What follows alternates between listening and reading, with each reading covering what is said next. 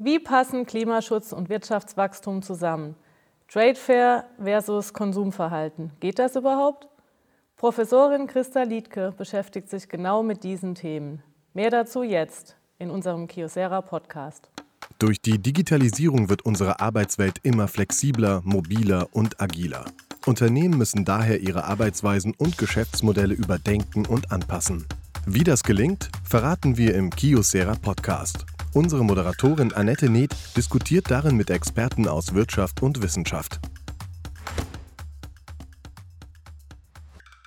Nachhaltigkeit ist nach wie vor ein Thema auf der Agenda der meisten Unternehmen.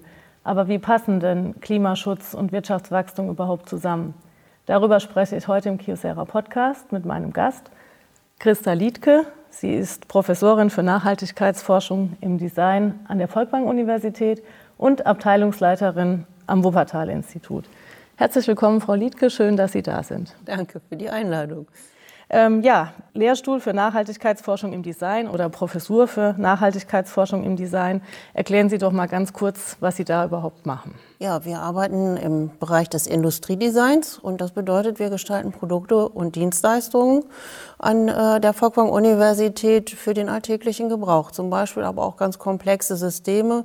Es wird auch Materialforschung betrieben. Es wird auch in Quartieren gearbeitet mit den Menschen. Es gibt auch äh, von einer Kollegin zum Beispiel Demenzlabore, wo geguckt wird, was äh, kann in dieser Krankheit noch an Produkten auch unterstützen, die Pflegenden oder auch die Menschen einfach selber. Also ganz vielfältig. Alles, was sie umgibt, ist ja eigentlich materialisiert und alles ist gestaltet. Und das ist die Profession des Designs eigentlich. Und wie erleben Sie das Thema Nachhaltigkeit äh, im Rahmen dieser Forschung, im Rahmen dieser, dieser Professur? Was hat sich da für Sie geändert? Stichwort Fridays for Future. Ähm, wie nehmen Sie das wahr? Also Fridays for Future, man muss ja sagen, äh, dadurch, dass wir mit den jungen Menschen natürlich schon arbeiten an der Volkwang-Universität und das sind ja Kreative. Das heißt, die sind solchen Themenbereichen schon sehr, sehr lange offen gegenüber und stellen auch Fragen, ähm, also Sinnfragen, wofür entwickle ich überhaupt, welche Produkte entwickle, soll ich überhaupt entwickeln, welche machen Sinn und ihr Problem ist eigentlich eher, dass es dann hinter bei den Unternehmen, so erfahren sie es zumindest, gar nicht nachgefragt wird. Dann sollen sie einfach aufhübschen, ähm, vielleicht auch grundsätzlich gestalten, aber immer in dem ähm, Bereich, was eben von dem Auftraggeber gewollt ist. Und das thematisieren wir sehr häufig an der Folkwang-Universität. Wie geht man damit um? Wie kann man auch selber zum Treiber werden? Wie kann man Anregungen geben, auch wenn der Auftraggeber dann vielleicht anders entscheidet? Aber die Verpflichtung oder die Verantwortung ist natürlich dazu da, zu sagen, was geht denn? Was geht überhaupt technisch? Was geht auch für die Nachhaltigkeit? Das kann man schon kommunizieren. Das üben wir auch zusammen. Da wären wir ja auch schon beim Thema. Die Unternehmen in Deutschland würden ja, denke ich, heute alle behaupten, wir sind nachhaltig, wir haben dieses Thema auf der Agenda. Ähm, aber andererseits müssen wir natürlich trotzdem schauen, wie bringen wir unsere Umsätze Monat für Monat rein, wie halten wir unser Unternehmen am Laufen. Ähm, wo ist da so der Sprung zwischen ich tue so, als ob und ich tue?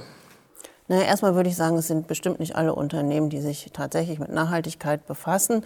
Man kann sich auch die Zahlen angucken, die meinetwegen Umweltmanagement gemacht haben, Systeme auch mhm. zertifiziert haben oder auch zum Beispiel beim äh, Deutschen Nachhaltigkeitskodex sich äh, haben registrieren lassen. Das heißt natürlich nicht, dass sich die anderen Unternehmen nicht möglicherweise auch damit befassen, aber ich würde schon sagen, wir haben noch einiges vor uns und es äh, sind Frontrunner und die Frontrunner, denke ich, müssen auch ähm, weiter gefördert werden von Politik und auch Gesellschaft, dass wir einfach sagen, ja, weiter so, wir möchten das weiterentwickeln. Was wäre denn, ähm, sage ich mal, konkretes? Sie haben ja eben selber gesagt, große Unternehmen, äh, die, die Global Player, die schaffen das besser als der Mittelstand, ähm, als die Kleinen. Ähm, es ist noch Luft nach oben, es muss auf jeden Fall was passieren, aber wo fängt man mit so einem kleinen Schritt an? Wo kann man dann ein Erfolgserlebnis vielleicht erzielen? Also wir sind ja nicht in uns getrennte schizophrene Menschen. Mhm sollten, wäre gut, wenn wir es nicht sind oder sind wir wenigstens gesund, aber gehen wir davon aus. Das bedeutet ja, wenn ich am Arbeitsplatz bin, bin ich eigentlich kein anderer oder keine andere als zu Hause. Und ich kann in beiden Bereichen genau wirksam werden. Äh, das kann natürlich nur bis zu einem gewissen Punkt gehen. Ich kann mich da einbringen und ich kann auf Dinge hinweisen, wenn ich in eine Struktur eingebunden bin. Zu Hause kann ich vielleicht sogar noch mehr tun als am Arbeitsplatz. Aber ähm, in beiden Bereichen hat man natürlich eine Verantwortung, zu seinen eigenen Werten auch zu stehen und diese in die Entwicklung einzubringen. Was kann ich tun? Ähm, in den Unternehmen ist es ja so, dass es zumindest bei den Frontrunnern ja entsprechende Nachhaltigkeitsbeauftragte oder Managementsysteme gibt. Häufig, also wenn sie sozusagen noch sehr stark auf innengerichtete Nachhaltigkeit sind, dann ist es sehr stark darauf ausgerichtet, neben den normalen Geschehnissen und Prozessen eigentlich eine Nachhaltigkeitsabteilung zu haben die es sehr schwer hat, häufig in die einzelnen Prozesse reinzureichen. Da sind meistens sehr engagierte, sehr gut ausgebildete Menschen, da bin ich manchmal selber auch perplex, ähm, die das auch wirklich als Herzensangelegenheit nehmen, das voranzutreiben. Man sieht in den Produkten selber häufig noch nicht, dass es angekommen ist. Ähm, was will ich damit sagen? Also wenn wir tatsächlich das 1,5 Grad Ziel erreichen wollen, mhm. ich rechne eher Ressourcen, den Naturverbrauch, wie viele Ressourcen brauche ich lebenszyklusweit für ein Produkt oder einen Service, dann sind das acht Tonnen pro Kopf und Jahr. Und wir sind im Moment bei uns ungefähr 30 bis 40 Tonnen Ressourcen, Naturverbrauch, die ich aus der Natur nehme für mein eigenes Leben. Und da muss ich eben äh, weit runter. Und das zeigt schon, dass wir ein Missverhältnis haben zwischen Dienstleistungsstrukturen und Produkten, mit denen ich das möglicherweise auch erfüllen könnte. Das heißt, wir müssen da nochmal ganz neu ran, wenn wir Systemsprünge haben möchten und die brauchen wir dringendst, können wir sozusagen nicht in der Blackbox bleiben, in der wir jetzt sind. Nehmen wir den Kühlschrank, nehmen wir den Herd. Die haben sich in meiner Erinnerung kaum verändert. Die sind technisch immer besser geworden, aber es ist immer die gleiche Form. Wir haben unseren Lebensstil verändert. Wir sind gar nicht mehr so viel in der Küche. Wir sind sehr, sehr stark in der Außerhausverpflegung orientiert. Die Kinder gehen in den Kindergarten, werden dort verpflegt. Die Eltern gehen arbeiten, werden dort verpflegt. Die Frage ist, müssen wir nicht ganz andere Dienstleistungsstrukturen uns überlegen und Ernährungskompetenz eben auch an den Orten erlernen können, ähm, wo wir tatsächlich tagtäglich sind. Mhm. Welche Strukturen benötigen wir dafür? Zum Beispiel. Das ist ja wahnsinnig vielfältig. Ne? Die Frage fing an mit, naja, was kann man im Unternehmen machen? Und äh, allein, dass Sie sagen, man ist eigentlich kein anderer als auch im Privatleben und man muss das eigentlich widerspiegeln, klingt ja auch vermeintlich total logisch. Ähm, wir hatten auch mal recherchiert in der Studie, haben halt auch ähm, die Verbraucher gesagt, ähm, ja, sie würden zwar ähm, schon mehr Geld für nachhaltige Produkte ausgeben, aber äh, im Rahmen und nicht sagen, ich stelle mein, meine ganze Lebenshaltung um und kaufe nur noch Trade Fair. Oder ähm, viele Online-Käufer äh, möchten halt trotz Klimawandel und Erderwärmung nicht auf ihre Online-Käufe verzichten und eben weiter bestellen und die Sachen zeitnah zu Hause haben. Das heißt, so das große Ganze, da unterschreibt jeder, aber wenn es ans Eingemachte geht und man selber irgendwie aktiv sein soll, da gibt es halt noch wahnsinnige Diskrepanzen und das dann halt auch in den Beruf rüber zu transportieren, stelle ich mir halt wirklich schwer vor. Und Sie hatten ja auch so schön gesagt, es gibt teilweise Nachhaltigkeitsabteilungen jetzt mit jungen, motivierten Menschen. Wie treffen die denn auf den Rest der Belegschaft, auf die Kollegen, die so eine Abteilung noch gar nicht kennen, die mit sowas gar nicht groß geworden sind? Da gibt es ja bestimmt auch durchaus Reibungspunkte. Ja, da gibt es Reibungspunkte. Ähm, das ist Kernearbeit, das ist auch Überzeugungsarbeit. Ähm, und es ist natürlich auch wichtig, äh, sozusagen politisch flankiert dabei zu werden. Da gehen wir vielleicht gleich nochmal mhm. drauf ein. Erstmal zu dieser Arbeit innerhalb der Unternehmen. Es gehört natürlich dazu, wenn man als Unternehmen auf den Nachhaltigkeitspfad geht oder sei es auch auf den Corporate, äh, Responsibility Pfad, dann bedeutet das, dass natürlich ähm, vom Kopf her, also vom Vorstand her, dann starkes Commitment sein muss, dass das auch gelebt wird, dass das sozusagen durchbuchstabiert wird in alle Bereiche hinein. Ansonsten laufen natürlich die Menschen sich so ein bisschen tot, weil sie sich bemühen, genau diese Überzeugungsarbeit äh, zu leisten. Jetzt ist aber das äh, ein Unternehmen ja auch sowas wie ein soziales System in Anführungszeichen. Ne? Also auf Profit orientiert natürlich, wirtschaftliches Wachstum. Äh, kann man auch mal in Frage stellen, ob das sein muss, aber lassen wir das mal jetzt als gegeben äh, nehmen wir das mal als gegeben hin. Dann äh, würde ich natürlich sagen, ist es äh, sehr wichtig, dass ähm, man dann eben auch den Anreiz gesetzt bekommt, sich differenzieren zu können im Markt über bestimmte Merkmale, über bestimmte Zertifikate, so dass das auch sozusagen belohnt werden kann. Was ich damit sagen will, Sie brauchen auf allen Ebenen eigentlich quer durch die Gesellschaft, Politik, Wissenschaft, Verbraucher, Unternehmen Bildung, äh, dass das dann sozusagen eine einheitliche Kultur über ganz viele Schritte wird. Wenn Sie sich das anschauen, wie lange wir gebraucht haben, um das Rauchverbot durchzubekommen, mhm. dann sehen Sie, wie solche Prozesse, wie lange solche Prozesse dauern. Das Gleiche gilt ja auch für die Umweltbewegung. 80er Jahre gestartet, auch mit der äh, Grünen Partei. Bis das so weit durchgesickert ist, das dauert halt einfach eine ganze Weile. Ist aber wichtig, dass die Akteure da dranbleiben, weil sie eben diesen Wert in sich tragen. Und dann kann man auch einiges bewirken. Wir haben das Rauchverbot jetzt. Das hätte sich niemand in den 80er Jahren, also ich, ich bin, ich bin da im Studium gewesen. Ich hätte mir nie vorstellen können, dass ich in ein Restaurant gehen würde ohne Rauch. Ähm, das heißt, es gibt tatsächlich entsprechende Bewegungen und auch entsprechende Änderungen. Beim Klimawandel haben wir natürlich jetzt ein bisschen Druck. Das kann man nicht anders sagen. Und da können wir uns nicht mehr lange leisten oder wir können uns überhaupt nicht mehr leisten zu warten. Und deswegen denke ich, wird es umso wichtiger, dass die Menschen, die der Überzeugung sind, an den Orten, wo sie sind, auch äh, sozusagen diese Werte versuchen auszudrücken und zu leben. Immer in dem Rahmen dessen, dass sie sich nicht selber schädigen natürlich. Es ist ja fast dann gesellschaftlicher Wertewandel nötig, haben Sie ja gerade eben aufgezeigt. Ne? Also es muss in allen äh, Umfeldern was passieren, in der Gesellschaft, in der Politik, in der Wirtschaft. Wie ist denn die Idee, dass man sagt, Nachhaltigkeit muss irgendwie einen neuen Status erlangen? Also man muss irgendwie vielleicht Statussymbole für sowas schaffen, dass man halt sagt, das ist eben auch der Anreiz dafür. Wie sehen Sie das? Also Statussymbole wären ja tatsächlich solche Zertifikate, die mhm. dann eben auch möglicherweise mit entsprechenden Steuerbegünstigungen oder aber im umgekehrten Fall, wir haben ja jetzt den CO2-Preis mit Bepreisung, aber die müssen dann natürlich auch entsprechend sozusagen der Notwendigkeit sein und nicht so tief sein, dass man diese überhaupt nicht bemerkt. Ähm, das sind so Sachen, die wir sind jetzt in der Aushandlung und da muss richtig Druck dahinter kommen, dass das auch möglich ist. Und äh, dann kommt häufig ähm, im Bereich der Nachhaltigkeit ja auch dieser, diese Verzichtsdiskussion im Bereich ähm, des Konsums oder der Konsumenten. Das merkt man gerade wieder ähm, an dem äh, Verkehrsthema, wo die Umweltbundesamtsstudie kam, dass wir da doch äh, meinetwegen die Geschwindigkeiten begrenzen müssen, dass wir da sehr stark in den öffentlichen Nahverkehr investieren müssen und, und, und, um überhaupt die Ziele zu erreichen. Das bedeutet eine Verhaltensänderung. Es steht da aber nicht drin, dass niemand mehr von A nach B kommen sollte. Ja, die Frage ist, wie kriegen wir das technisch hin und ist es für mich auch jeweils gut, von A nach B zu kommen? Wenn ich die ganzen Pendler sehe, die über 20, 30, 50, 200 Kilometer pendeln, dann würde ich die mal gerne fragen, wie das an die Substanz geht und ob sie sich auch andere Lösungen vorstellen könnten. Da gibt es so viel. Wir haben noch nicht mal angefangen, darüber nachzudenken. Und das ist die Verantwortung aus meiner Sicht der Unternehmen, das auch mit anzustoßen und ihre Produktdienstleistungssysteme in diese Richtung mit den Menschen weiterzuentwickeln. Ja, und ähm, nicht ein Carsharing-System neben dem anderen, sondern vielleicht zu sagen, in diesem Quartier organisieren wir die Mobilität. Die Kommune kann das meinetwegen ausschreiben, da muss man die gesetzlichen ähm, Vorgaben für schaffen.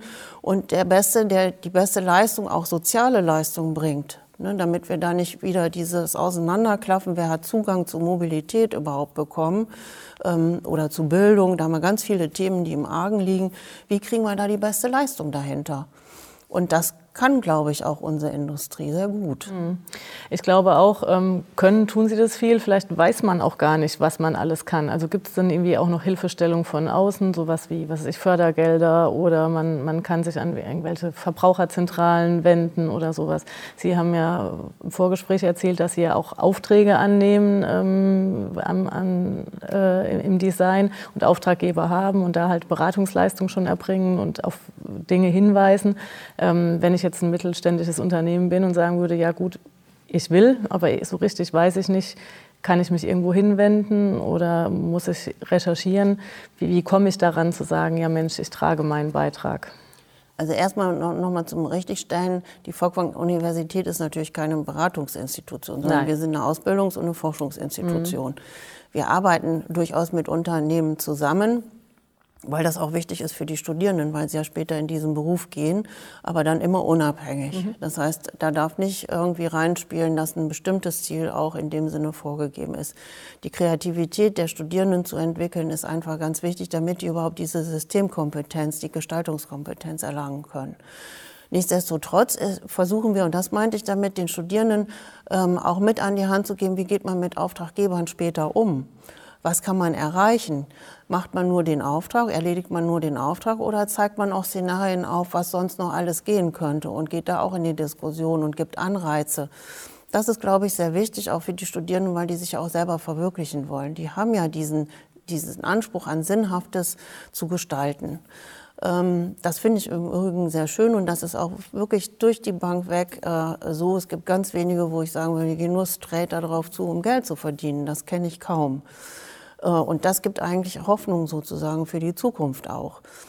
Ist ja auch eine neue Generation. Also ne, sind ja die, die jungen Leute heute, die mussten ja alle jetzt schon aufwachsen mit ähm, ne, diesen die Erde stirbt und genau. sowas. Genau, so. diesen und, und die brauchen eigentlich auch das Handwerkszeug, das muss man auch ganz klar sagen, an der Hand, um entscheiden zu können, welches Material ist denn eigentlich das Beste jetzt für diese Situation. Das nicht einfach zu beantworten. Ähm, und ähm, die brauchen auch sozusagen so Bewertungsmaßstäbe, Modellierungen, die wir die anderen Wissenschaften schaffen können, um Entscheidungen herbeizuführen. Wie gestalte ich denn jetzt eigentlich dieses System? Können Sie da ein konkretes Beispiel mal machen?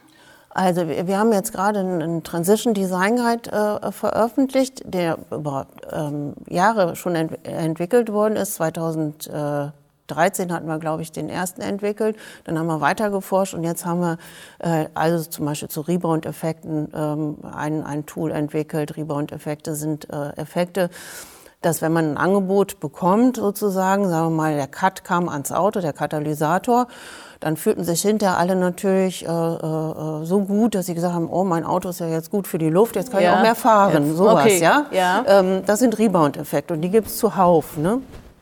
Ähm, also wie kommt man daran? Also solche Themen haben wir jetzt auch damit eingebaut. Wir haben Design for Social Change, also wie können wir uns selber wandeln, zusammen mit den Unternehmen und den Verbrauchern und Verbraucherinnen und so weiter. So, ähm, jetzt hatte ich einen äh, jungen Studierenden, ähm, der sich diese ganzen Tools mal durchlaufen hat. Er hat dann als erstes sowas wie ein Leitbild entwickelt, das hieß Aktion Produktrecht. Zuerst denken Sie, naja, ja, okay. Wenn Sie das durchdenken, Aktion Produktrecht, jedes Produkt hat ein Recht auf Nutzung, dann gehen Sie mal bei sich zu Hause durch und gucken mal, welche Produkte Sie wirklich in Nutzung haben. Okay. Wenn Sie dieses Recht umsetzen wollten, wenn man gesetzgeberisch denken würde, kriegen Sie überhaupt nicht hin. Mhm. Wie sollen Sie in 24 Stunden diese ganzen Produkte nutzen? So, ist dann aber schon der Umkehrschluss, dann muss man sich trennen, dann muss man. Ähm er ist dann weitergegangen und deswegen hat er natürlich noch ein Produkt entwickelt. Er hat sich alle Produkte im ähm, Haushalt angeschaut, äh, die einen Drehmoment haben. Mhm. Ne? Eine Bohrmaschine, ein ähm, ähm Mixstab und so. Danke, alle. Ja. Also sie haben wesentlich mehr, als sie denken. Ja. Und die liegen eigentlich immer ungebraucht rum. Dann ist er in die Kreislaufwirtschaft gegangen und hat sich angeguckt, welche Prinzipien sind dort.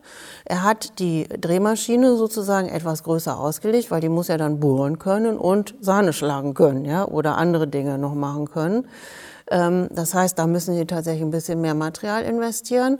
Aber Sie haben dann ganz viele Steckvarianten, die Sie außen aufsetzen können. Er hat das ergonomisch super durchgestaltet, dass es einfach auch ästhetisch sehr gut anmutend ist.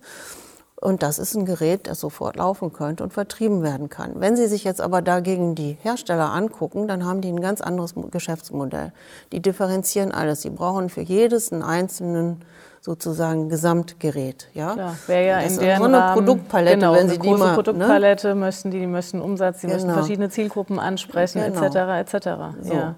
Ähm, wenn man sich das aber anschaut und dann jetzt als Unternehmen mal dieses Produkt sich vornehmen würde, dann widerspricht das sozusagen dem Wachstumsdrang, weil sie mehr Produkte und jeweils einzelne Produkte verkaufen wollen. Ähm, und wie kriegt sie das jetzt gedreht? Das wäre die gesellschaftliche Aufgabe, die gesellschaftliche Transformation. Meine Frage an die Unternehmen. Bleibe ich in diesem vorigen System, erreichen wir die 1,5 Grad nicht. Gehe ich in solche Systeme rein? Ich muss auch da die Rebounds beachten. Zumindest fange ich mal an, darüber nachzudenken und die Systeme aufzulösen. Muss ich ein anderes Geschäftsmodell dahinter legen? Und dieses Geschäftsmodell könnte natürlich sein, dass man Quartiere mit solchen Nutzen, Nutzenstiftungen versorgt, wo Quartiere sich auch zusammenschließen können in Organisationseinheiten, sagen wir mal eine Genossenschaft, einer Bürger, äh, äh, Bürgeraktiengesellschaft, wo auch ein professionelles Management ähm, sozusagen auf ein professionelles Unternehmen oder viele Unternehmen treffen könnte. Dann könnte ich mir vorstellen, dass wir tatsächlich in die Interaktion kommen. Das Unternehmen hat genug Abnehmer, verdient aber eher an der Dienstleistung und nicht mehr an dem einzelnen Produkt und muss sich natürlich ganz anders aufstellen. Und das muss über viele Schritte passieren. Das kann nicht von heute auf morgen. Sie können keinen Kühlschrank von heute auf morgen in ein äh, Service-System mhm. umdefinieren. Und das würde ich aber gerne angehen. Und das ist, glaube ich, das, was uns dann die 1,5 Grad bringen kann. Ich bekomme als Verbraucherin die Dienstleistungen, die ich benötige, vielleicht auch eingeschränkt, weil ich koche zum Beispiel gar nicht so viel. Ich weiß gar nicht, ob ich unbedingt so eine 8 Quadratmeter Küche benötige. Aber all das müsste ja nochmal ausgehandelt werden. Und finden Sie dafür Gehör? Also denken Sie, dass da ist die Sensibilität in Deutschland da, dass das auch ein Weg sein könnte? Das ist meine Kritik ja an den Unternehmen. Die Unternehmen ähm, verhalten sich im Moment noch mit Innensicht. Ne? Also sie gucken auf ihr eigenes Geschäftsmodell und versuchen das nachhaltiger zu gestalten. Kann ich sehr gut ver äh, verstehen. Als Haushalt agiere ich auch nicht immer anders. Ähm, aber ähm, ich, ähm, ich, wir können im Design tatsächlich diese Lösungen aufzeichnen und dann gucken, wie könnten Transition-Schritte dahin organisiert werden. Das müssen wir natürlich auch zusammen mit Wissenschaft und Politik machen. Und deswegen organisieren wir sogenannte Living Labs oder Reallabore, wo wir das erstmal testen können, wo wir auch das Risiko so ein bisschen äh, vermindern können, auch für Unternehmen in solche Dinge hineinzugehen. Und ich meine, mit der Digitalisierung wird so und so alles erstmal obsolet. Das muss man ja ganz klar sagen. Da wird kein Stein auf dem anderen bleiben. Da haben wir auch die Möglichkeit, direkt in den Wertschöpfungsketten in, miteinander in die Aushandlung zu gehen. Und dann müssen wir auch dafür sorgen, dass die Verbraucherseite sich sehr, sehr gut organisieren kann. Und dafür müssen politischerseits die Strukturen geschaffen werden. Das ist vielleicht nochmal ein gutes Stichwort für, für die Schlusspunkte. Digitalisierung, Nachhaltigkeit, Konsumverhalten, wo Sie gerade gesagt haben, da wird kein Stein auf dem anderen bleiben. Vermeintlich sprechen wir jetzt auch schon ein paar Jahre über das Thema Digitalisierung und auch da ist ja das Feld noch sehr, sehr, sehr weit. Wer wie weit ist, auch vom privaten Haushalt, äh, von Leuten, die sagen, weiß nicht, ich gucke nur noch Fernsehen on Demand, das ist für mich auch schon ein Stück weit Digitalisierung. Ich ja. muss nicht 20.15 Uhr vor der Tagesschau sitzen, die gucke ich, wann ich Lust dazu habe, ne? bis hin zu ähm, das ganze Thema, was eben auch in der Wirtschaft, in, der, in den Arbeitsweisen sich ändert, ne? dass man Flexible Working hat, Mobile Working, ähm, solche Dinge und dann eben das Ganze auch wieder mit Nachhaltigkeit weiterbringen. Und ist es gut, Nachhaltigkeit und Digitalisierung zusammenzusehen oder hat es da eigentlich auch Kritik in sich?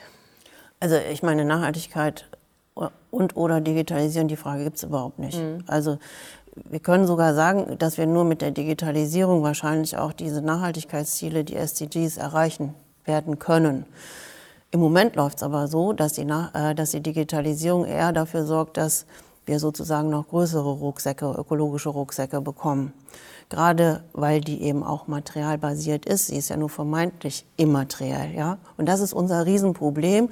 Im Moment bauen wir solche Produkte wie Drucker oder Laptops aus Primärmaterial, was direkt aus den Erzminen kommt, manchmal aus Konfliktbereichen, hoch belastet, sowohl von den Menschenrechten als auch von der Ökologie her. Ähm, und das bedeutet, und die recyceln wir noch nicht mal. Ja, wir sind bei diesen kritischen Elementen unter 1% Recyclingfähigkeit und wenn dann Downcycling. Es ist eine absolute Katastrophe. Wenn wir da jetzt nicht schnell handeln, kommt Deutschland auch nicht an die Materialien mehr dran. Das heißt, auch da müssen wir die Produkte so gestalten, dass wir wieder an diese Metalle, eben an das Material wieder kommen, um es wieder einer neuen Funktion zuführen zu können. Das ist die eine, die dunkle Seite im Moment der Digitalisierung, würde ich sagen. Es gibt natürlich noch viele andere dunkle Seiten, was Verbraucherscoring oder sonst wie betrifft. Da müssen wir noch in die Aushandlung gesellschaftlich gehen. Wie gehen wir damit um? Wenn autonome Autos ähm, fahren sollen können, so würde ich es mal formulieren. Es dauert ja auch noch eine Weile, aber es kommt schneller vielleicht als gedacht dann bedeutet das, dass wir alle in dieses System müssen und dass kein Gefährt mehr nicht sozusagen digitalisiert äh, sichtbar sein kann, weil es sonst ein Risiko darstellt. Und damit sind wir in dieser Hinsicht völlig entmündig, entscheiden zu können, ob mein Auto überhaupt da rein will oder nicht. Das kann ich ja jetzt schon nicht mehr.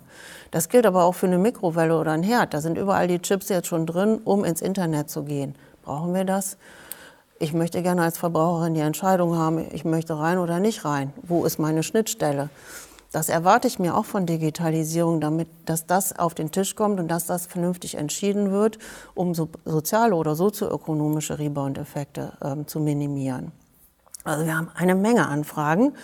Und ich finde es total aufregend, in dieser Zeit eigentlich zu leben. Nur müssen wir das auch gestalten tatsächlich. Wenn wir das nicht bewusst tun und nur dem wirtschaftlichen Wachstum hinterherrennen, äh, weil wir dann Industrie 4.0 oder irgendwie äh, die Wirtschaftlichkeit, die vermeintliche Wirtschaftlichkeit im Vergleich dem Rennen China und USA oder so verlieren, dann glaube ich, haben wir erst recht ein dickes Problem. Mhm.